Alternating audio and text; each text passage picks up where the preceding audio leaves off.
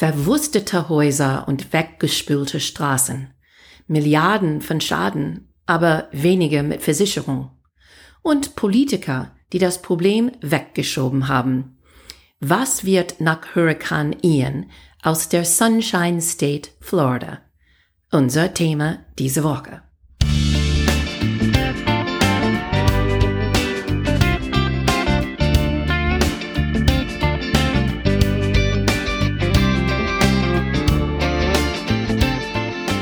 Hey guys, welcome to Amerika übersetzt. Ein Blick über den Teich von zwei Amerikanerinnen. I'm Wendy Brown. And I'm Jennifer Bourguignon. Hallo, liebe Zuhörer. Heute ist die 4. Oktober.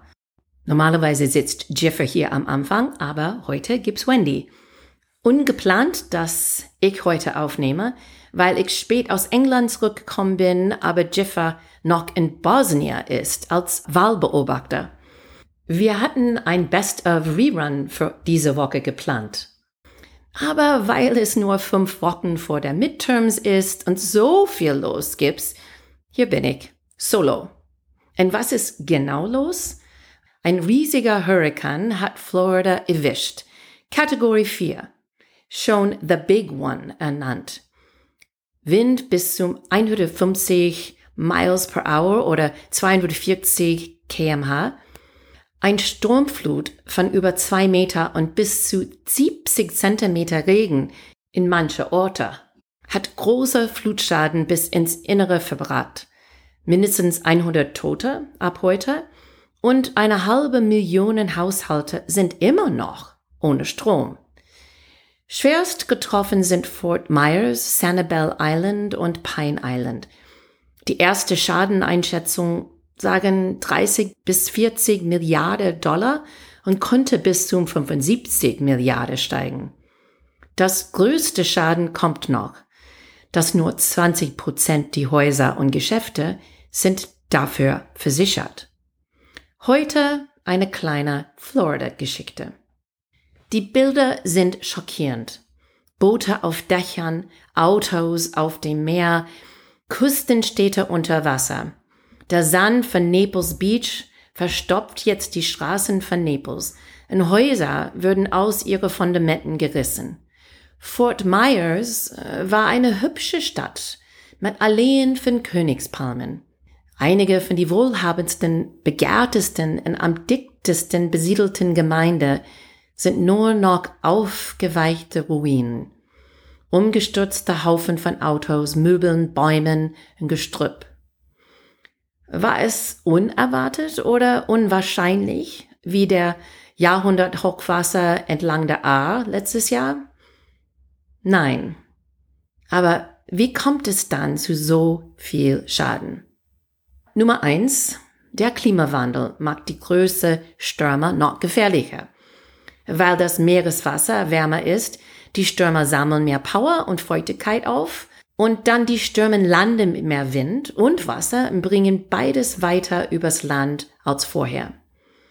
Die Meere steigen alle drei Jahre um einen Zentimeter. Es regnet mehr, überschwemmt mehr und bleibt länger heiß. Es hält das Wasser warm und baut größere, schlimmere Stürme auf. Aber wir kommen ein bisschen später zurück dazu. Der zweite Grund dass wir so viel Schaden jetzt haben, ist, dass eigentlich Florida ist für viele attraktiv zu wohnen. Ich kenne ganz viele Deutschen, die dort entweder ein Haus haben oder haben Familie da oder kennen Leute, die da sind. Grundstücken waren nicht so teuer. Es gibt keine State Income Tax oder Bundesstaat Einkommenssteuer und, vielleicht am wichtigsten, es gibt kein Schnee zu räumen. In 1960 es gab fünf Millionen Einwohner in Florida. Jetzt 22 Millionen. Ungefähr 1000 pro Tag ziehen nach Florida. Die meisten versuchen so nah am Wasser, wie sie es leisten können. Es gibt The Villages.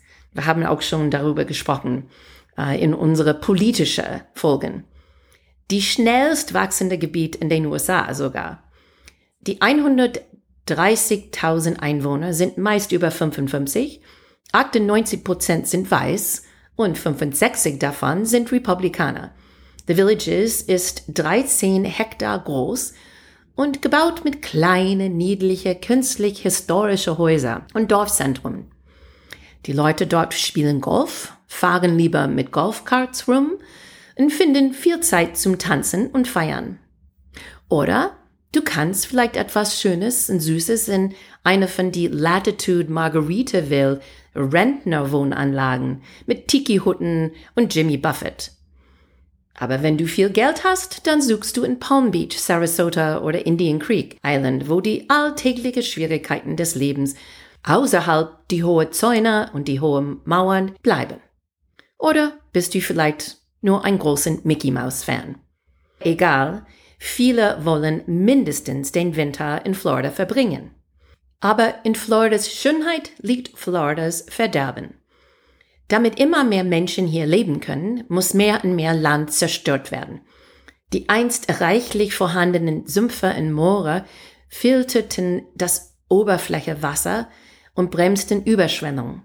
Aber Florida ist fast die Hälfte seiner Feuchtgebiete zerstört. Sie sind trockengelegt, gepflastert und bebaut worden. Und deswegen gibt's immer mehr Sturmschaden. Nicht nur stärkere Stürme, aber auch die Bevölkerungsdichte deren Nähe zum Wasser und die Unfähigkeit der Umwelt oder die Umgebung, die Mengen von Wasser aufzunehmen, bedeuten, dass mehr Häuser mehr Leben zerstört sein werden. Die Versicherungsfirmen haben es auch bemerkt. Und das Resultat ist, dass nur 20 Prozent die beschädigten Gebäude sind jetzt versichert.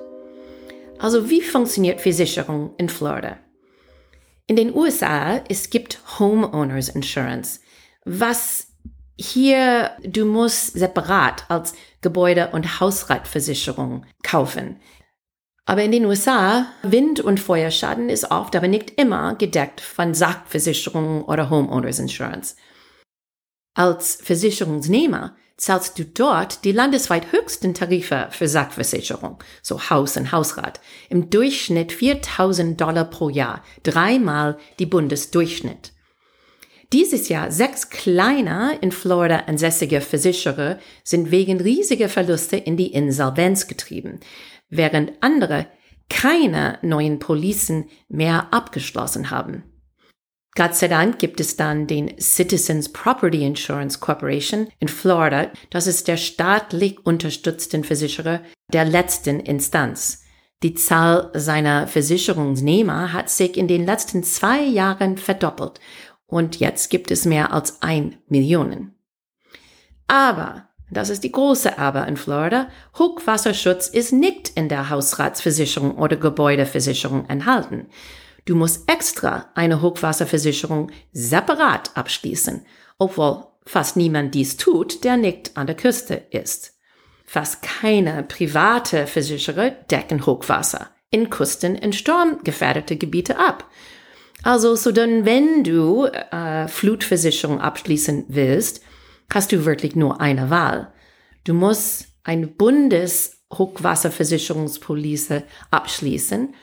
Das ist mit dem National Flood Insurance Program. Das kostet auch im Durchschnitt 1000 Dollar pro Jahr. Und wenn wir sprechen von Hurrikan Ian, nur 30 Prozent der Häuser haben diese Hochwasserversicherung. In die ärmeren Bezirke davon liegt es sogar unter 5 Prozent. Falls du keine Flutversicherung hast, bist du auf FEMA-Hilfe angewiesen. FEMA steht für Federal Emergency Management Agency. Aber das ist um 40.000 Dollar pro Haus gekappt. Und normalerweise, die bezahlen nicht mehr als 10.000 pro Haus. Ein Vergleichspunkt hier, erinnern Sie vielleicht diese schwere Flut dieses Jahr äh, in Kentucky. Und dort nur zwei Prozent hatten Flutversicherung. FEMA musste dann deswegen 73 Millionen Dollar ausgeben, was aber im Durchschnitt nur 9.350 pro Einwohner war. Bevor Sturm Ian, Versicherung war oft nicht verfügbar für viele erschwinglich teuer und war auch nicht unbedingt verlässlich wegen die fragwürdige finanzielle Status von vielen Versicherer. Und dazu kommt das nächste Problem. War der Schaden durch Wind oder Wasser verursacht worden? Wer bezahlt? Homeowners oder Sachversicherung oder die National Flood Insurance Program? Die meisten Schäden durch Hurrikan Ian werden durch Überschwemmungen verursacht. Auf jeden Fall. Und das bedeutet, dass den größten Teil der finanziellen Belastung nicht den Versicherungen in Florida trifft, sondern den National Flood Insurance Program, das die überwiegende Mehrheit der Hochwasserversicherungen für die Privathaushalte anbietet. Es wird auf jeden Fall zu Streitigkeiten und Rechtsstreitigkeiten kommen. Wenn Sachversicherer wie Citizens Property Insurance, die staatliche Florida-Versicherer, Ansprüche ablehnen, weil sie behaupten, der Schaden sei durch Überschwemmungen verursacht worden, die sie nicht abdecken. Noch ein Vergleichspunkt hier. Nach Hurricane Irma in 2017 haben die Versicherer 30 Prozent die Anträge abgelehnt und nach Hurricane Matthew in 2016 war die Ablehnungsquote in Florida 40 Prozent. An die andere Seite, Floridien sind auch sehr schnell, ihre Versicherer zu klagen. 79 Prozent der Versicherungsklagen von US-Hausbesitzern kommen aus Florida, obwohl sie nur 9 Prozent der versicherter US-Hausbesitzern sind. Und wie ein Beobachter das erklärt hat, er sagte, in einem prozessfreudigen Land wie Florida könnte das ein perfekter Sturm auf dem Gipfel eines perfekten Sturms sein. Wir können schon die Welle von Versicherungsklagen sehen und die lange, schmerzhafte Wiederaufbauprozess.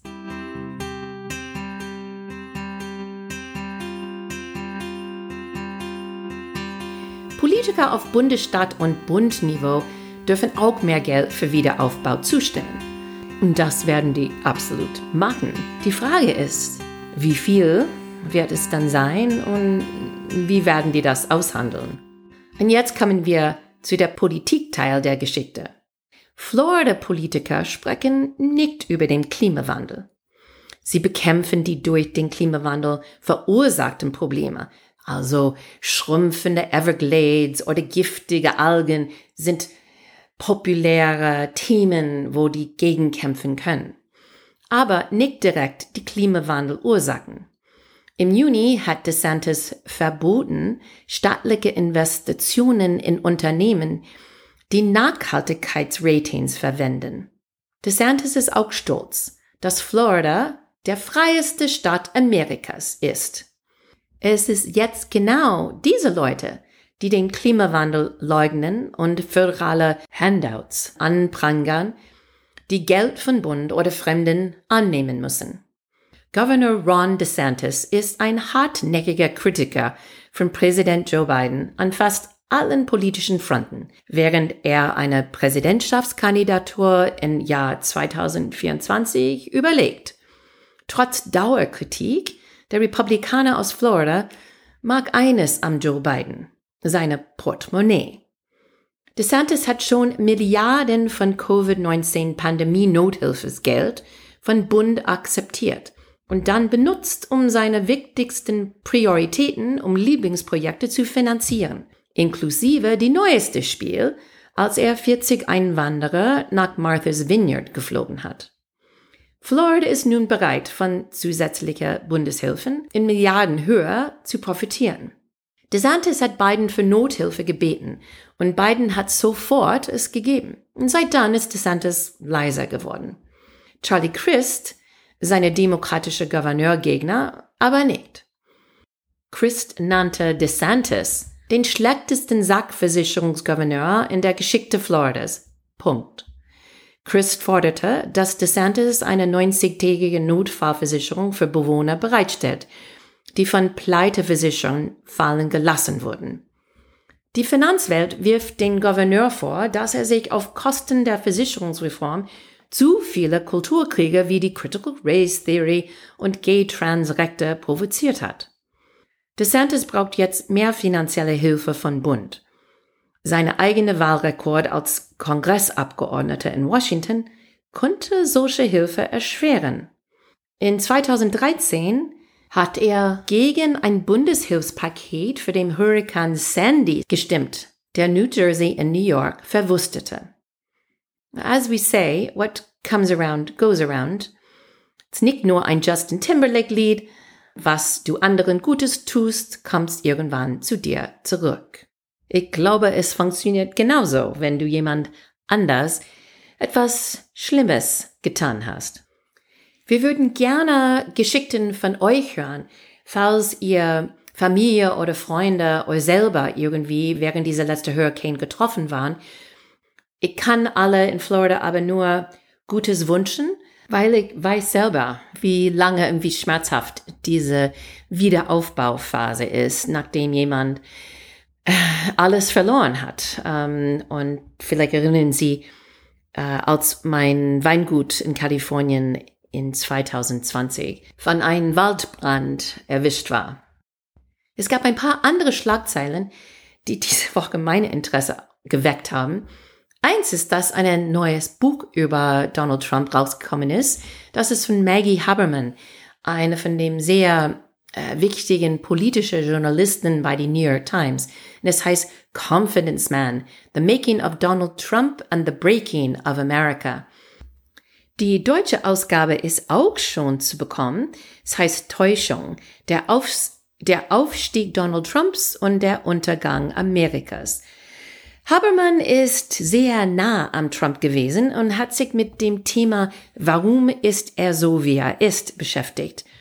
Sie beschreibt seine Verhaltensmuster, die schnelle Lüge und das Zurückweisen, wenn ihm jemand attackiert, und wie er dies auch in seinen Immobilienbranche Zeit benutzt hat.